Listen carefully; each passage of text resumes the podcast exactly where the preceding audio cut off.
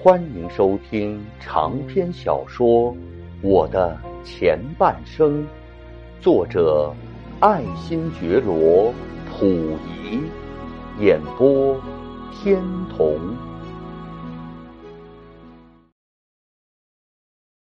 当我从日本临登船出发时，又和担任接待我的林泉柱谈了一篇临别的感想，大意是。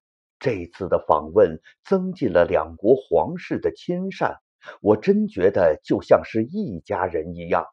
我认为这也就是东洋精神完全一致的地方。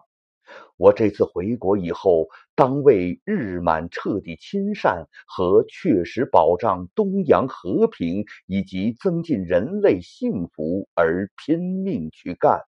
因此，我认为，如果日本人图谋不利于满洲国，便是不忠于日本天皇陛下；同样，如果有图谋不利于日本的满洲国人，也就是不忠于满洲国的皇帝。这就是由于我这次的访问所得到的新认识。因为是由于这次的访日已经获得了皇室互相倾慕的成果，至于今后，则是非努力两国政府之间的亲慕和两国人民之间的亲善不可的了。然后我就以请林泉柱向遇人以次的皇族人等把我的感谢之意代为传达过去。并请他把我对裕仁母亲的感谢和怀慕之忱转达过去，作为结束。最无耻的是，当我向您提到了裕仁母亲的时候，我的两只眼内竟自满含了泪水。唉，我在当时的丧心病狂、卑鄙无耻，竟自到了这种程度。同时，居然把那个老奸巨猾的林泉柱也给逗哭了。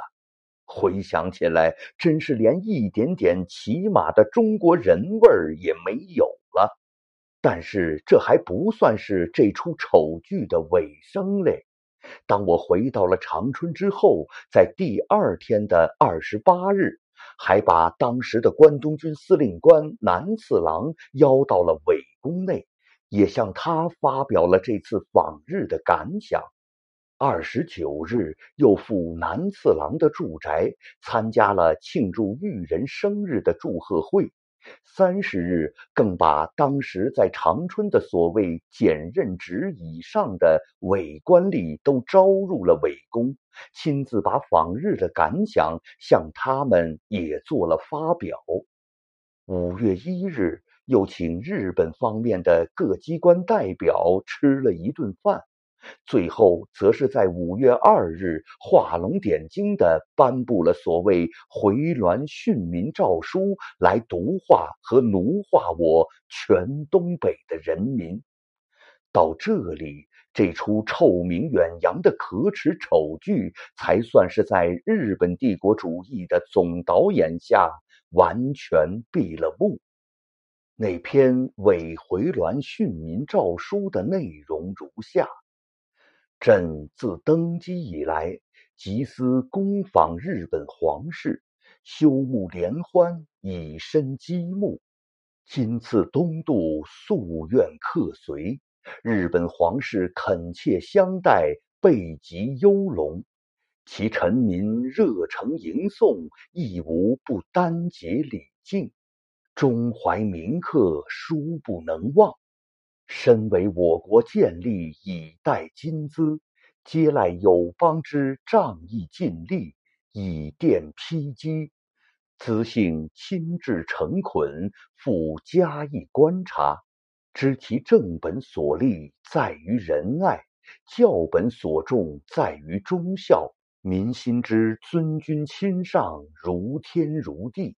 莫不忠勇奉公，诚意为国，故能安内攘外，讲信恤邻，以维持万世一系之皇统。朕肃公皆其上下，咸以至诚相结，气同道合，依赖不渝。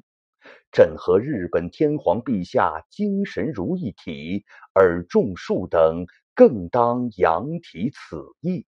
与友邦一德一心，以奠定两国永久之基础，发扬东方道德之真意，则大局和平，人类福祉必可至也。凡我臣民勿遵朕旨，以垂万祀，钦此。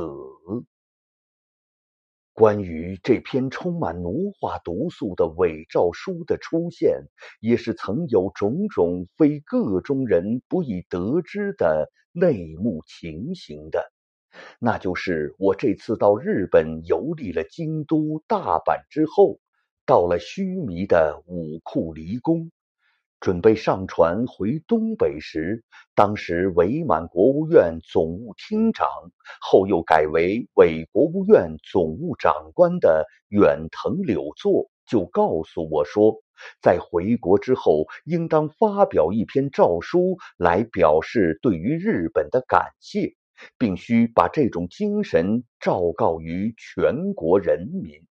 当我回到了长春之后，果然郑孝胥便拟出了这一诏书的草稿，拿给我看。同时，专门操纵我的吉冈安直便也来替我出主意道：在这诏书的里面，应该添上“依存不渝”和“与日本天皇精神如一体”以及“一德一心”等字样。并说，有我这样的亲笔增改这篇诏书的价值就更增大了。我于是就在从命如流的一贯老态度下，亲笔把上训三项写出，交于郑孝胥看。当然，郑孝胥也不会表示什么异议，只表示了“依存”二字不太像中国话，因而把它改为“依赖”二字。于是，这篇由日寇示意、由郑孝胥起草、由我增改的伪回銮训民诏书，便于一九三五年的五月二日，在日本帝国主义的事先安排、事实的导演下，和在我同郑孝胥的同心默契下，以毒害我东北人民的妖符魔咒形态出现了。